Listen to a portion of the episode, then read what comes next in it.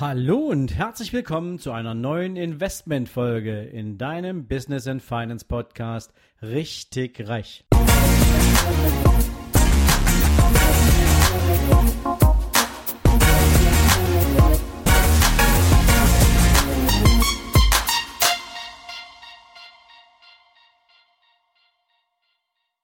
Guten Morgen und herzlich willkommen zu einer neuen Investmentfolge. Und heute möchte ich mit dir mal über etwas philosophieren, in dem wir Deutschen absolute Spitze sind und weil wir das sind, hat es natürlich auch dramatische Auswirkungen auf unser Leben und auf unsere Lebensqualität. Denn wir sind nicht nur das Land der Erfinder, wir sind nicht nur das Land, was für seine Innovationen weltbekannt ist. Wir sind nicht nur das Land, in dem die Lyrik eine besondere Bedeutung hat. Also du kennst das Deutschland, das Land der Dichter und Denker. Nein, wir sind auch das Land der größten Angsthasen weltweit. Wusstest du, dass wir Deutschen das am meisten versicherte Volk der Welt sind? Es gibt zum Beispiel gerade eine neue App, ähm, wenn du dich mal ein bisschen umguckst. Diese App heißt Clark und in dieser App Clark kannst du deine gesamten Versicherungsverträge zusammenführen. Klammer auf, es ist auch nichts anderes als ein Online-Maklerdienst, mit dem du dann sozusagen künftig deine ganzen Verträge managen kannst und du dann sozusagen nur noch diesen Maklerdienst als Partner für deine Versicherung hast, Klammer zu. Aber was ich dir sagen möchte ist, wenn du Clark mal für dich öffnest, einfach nur ums auszuprobieren, wirst du feststellen, da gibt es unzählige Versicherungen. Unzählige. Und viele, viele Menschen haben wahnsinnig viele davon und zahlen jeden Monat oder jedes Jahr einen großen Teil ihres Einkommens, um Dinge abzusichern, die nach Wahrscheinlichkeitsberechnungen eher nicht passieren. Und das bringt mich zu einem anderen Punkt, nämlich würdest du, wenn du dir jetzt mal vorstellst, du hast Kinder oder du hast vielleicht auch schon Kinder, würdest du deinen Kindern sagen, bitte, bitte, bitte, flieg niemals, niemals, niemals nicht mit dem Flugzeug in den Urlaub oder mit dem Flugzeug zu einem Business-Termin, denn das Flugzeug könnte abstürzen. Wir alle wissen, dass das Flugzeug weltweit das sicherste Verkehrsmittel ist, mit dem man reisen kann. Und nur die Tatsache, dass wenn tatsächlich mit einem Flugzeug mal was passiert, natürlich dann auf einen Schlag sehr hohe Opferzahlen zu beklagen sind. Aber statistisch gesehen ist die Wahrscheinlichkeit, mit einem Flugzeug abzustürzen, extrem gering. Und witzigerweise gibt es dafür keine Versicherung, ja. Aber was ich dir sagen möchte ist, wir sind in verschiedenen Dingen absolut rational und völlig normal unterwegs, ja, wo Angst überhaupt keine Rolle spielt. Und dann sind wir allerdings wieder extrem ängstlich. Und das wirkt sich auch extrem auf die Qualität unseres Einkommens aus. Es wirkt sich extrem auf das Wachstum unseres Vermögens auf. Und da komme ich gleich nochmal drauf. Vorher noch ein anderes Beispiel. Wenn du überlegst, wie oft gehst du im Jahr zum Zahnarzt?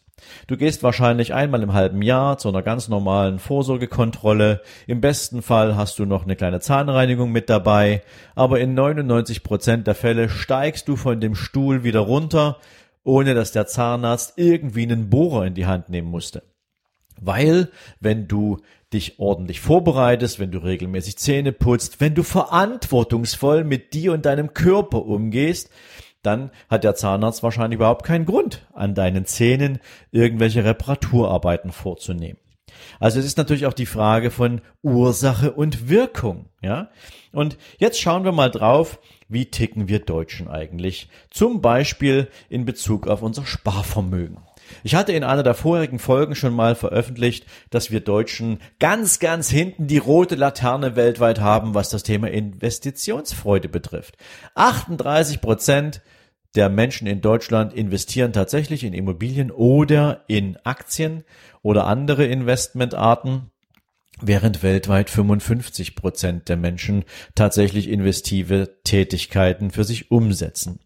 Das Verrückte daran ist, dass wir in Deutschland ein so hohes Sparvermögen, einen so hohen Geldwohlstand haben wie noch nie vorher. Und dieser Wohlstand wächst von Jahr zu Jahr um circa zehn Prozent. Das Verrückte dabei ist, dass das quasi natürlich auch mit einer entsprechenden Schere einhergeht. Viele, viele vermögende Menschen haben natürlich auch mehr Vermögen nachher, aber eben auch Menschen, die jetzt weniger Vermögen haben, kommen immer mehr dazu, sich auch Vermögen aufzubauen beziehungsweise dezent zu entwickeln. Und das alles sorgt dafür, dass wir auf riesigen, riesigen Geldbergen, auf Abermilliarden von Euro sitzen, aber wir behandeln dieses Geld nicht gut. Und das in einer Zeit, wo wir extrem niedrige Zinsen haben. Und jetzt stelle ich mal ein, ja, ein, ein Beispiel in den Raum, was das vielleicht ein bisschen transparenter macht. Stell dir vor, du willst dir jetzt ein Haus bauen. Du hast ein vernünftiges Einkommen, du möchtest deiner Familie ein Heim geben und vielleicht gerade in der politischen Diskussion um Enteignung von Wohnungsgesellschaften beziehungsweise um das Problem, dass es ganz schwer ist, in einer schönen zentralen Stadtlage eine attraktive Wohnung zu einem vernünftigen Mietzins zu bekommen, bringt dich in die, auf die Idee, dir ein eigenes Häuschen zu bauen. Würdest du nicht lieber zu 1,5 Prozent den Kredit finanzieren anstelle zu 6? Ich glaube, die Antwort ist logisch. Natürlich willst du so wenig Zinsen wie möglich auf einen Kredit zahlen, den du bei einer Bank aufnimmst. Und jetzt denken die meisten Menschen, dass ein Kredit ja gar keine Risiken hat. Und das ist weit gefehlt. Denn beim Risiko für einen Kredit kannst du in so vielen verschiedenen Fällen in die Situation kommen, dass du nicht mehr in der Lage bist, diesen Kredit zurückzuzahlen. Ob du zum Beispiel einen Job deinen Job verlierst, ob du einen Unfall hast, ob du vielleicht eine langfristige Krankheit hast, die sich lange hinzieht und du deswegen vielleicht nur noch einen bestimmten Prozentsatz deines Einkommens bekommst. Und zwar egal, ob du das jetzt von der Krankenversicherung für eine Zeit finanziert bekommst oder ob danach deine Berufsunfähigkeit greift. Ähm, es können familiäre Notsituationen eintreten, wo man sich solidarisch für die Familie einbringt, wo vielleicht der finanzielle Besitz oder der Besitz eines Hauses überhaupt keine Rolle mehr spielt, was im keinem Verhältnis zu dieser Notsituation steht. Oder ob du vielleicht deine Eltern pflegen musst und der Staat auch mal auf die Idee kommen könnte, dein gesamtes Vermögen für die Betreuung deiner Eltern auch mit anzurechnen und dich damit in die Pflicht zu nehmen. Also, wenn du dir ein Haus baust, und du dafür einen Kredit nimmst, dann ist es völlig unerheblich, wie hoch der Zinssatz ist, wenn du aus anderen Gründen nicht mehr in der Lage wärst, deinen Kredit zurückzuzahlen. Das Witzige ist, dass wir, dass viele, viele Deutsche sich beim Thema Geldanlage absolut diametral verhalten. Also wenn wir gerade beim Kredit für ein Haus die Logik erarbeitet haben, dass du lieber für 1,5 als für 6 Prozent finanzierst, dann müsste man ja hergehen, wenn man Geld besitzt, zu sagen, Anstelle, dass ich 0% für mein Geld akzeptiere, würde ich doch lieber 6 oder 7% Rendite haben, damit mein Vermögen wächst, damit ich vielleicht sogar, wenn ich mal irgendwann ein Haus bauen möchte, gar nicht so viel Kredit von einer Bank brauche, weil mein eigenes Vermögen sich aus der Substanz und der Verzinsung heraus positiv und wachstumsorientiert verhalten hat.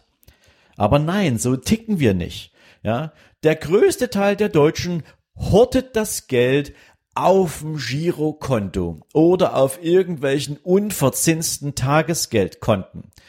Also wieder ein Indiz dafür, wie ängstlich wir sind. Wir sind ängstlich, weil wir Geld verlieren wollen, äh, könnten. Und das noch Schlimmere ist, dass wir in Deutschland ja einen sehr, sehr großen Teil an angestellten Menschen haben, was per se nicht schlimm ist. Das möchte ich damit nicht sagen. Aber all diese Menschen in einem angestellten Verhältnis wissen sehr wohl, dass das Einkommen, was sie haben, begrenzt ist und dass der Teil, den sie aus einem Einkommen zum Sparen nutzen können, auch begrenzt ist.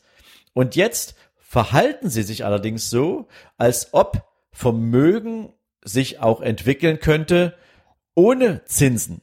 Was de facto nicht stimmt, wenn du immer nur denselben Betrag monatlich zur Seite packen willst oder kannst und sich aus diesem eingeschränkten Gehalt heraus nicht zusätzlich etwas auf den Vermögenstopf packen lässt, sondern immer nur derselbe Betrag. Das heißt also, wenn dein Gehalt nicht jedes Jahr um 10 oder 12 Prozent steigt und du auch nicht dann jeden Monat oder jedes Jahr diese Steigerung direkt an dein Sparkonto weiterleitest, wirst du keinen großartig, kein großartiges Wachstum auf der Vermögensseite haben. Und das persönlich finde ich total schlimm. Wenn du die letzten zehn Jahre anschaust, haben wir eine absolut abfallende Zinskurve gehabt, die jetzt auf dem kurzfristigen Zinsmarkt im Negativen steht. Das heißt natürlich große Institutionen, also Unternehmenskunden oder institutionelle Investoren, die sind alle voll investiert, weil sie überhaupt kein Interesse haben, bei der Deutschen Bundesbank Negativzinsen zu zahlen. Beziehungsweise weil die Banken Negativzinsen an Unternehmenskunden oder institutionelle Investoren weitergeben. Denn die Banken müssen bei der Bundesbank aktuell Negativzinsen auf Einlagen bezahlen.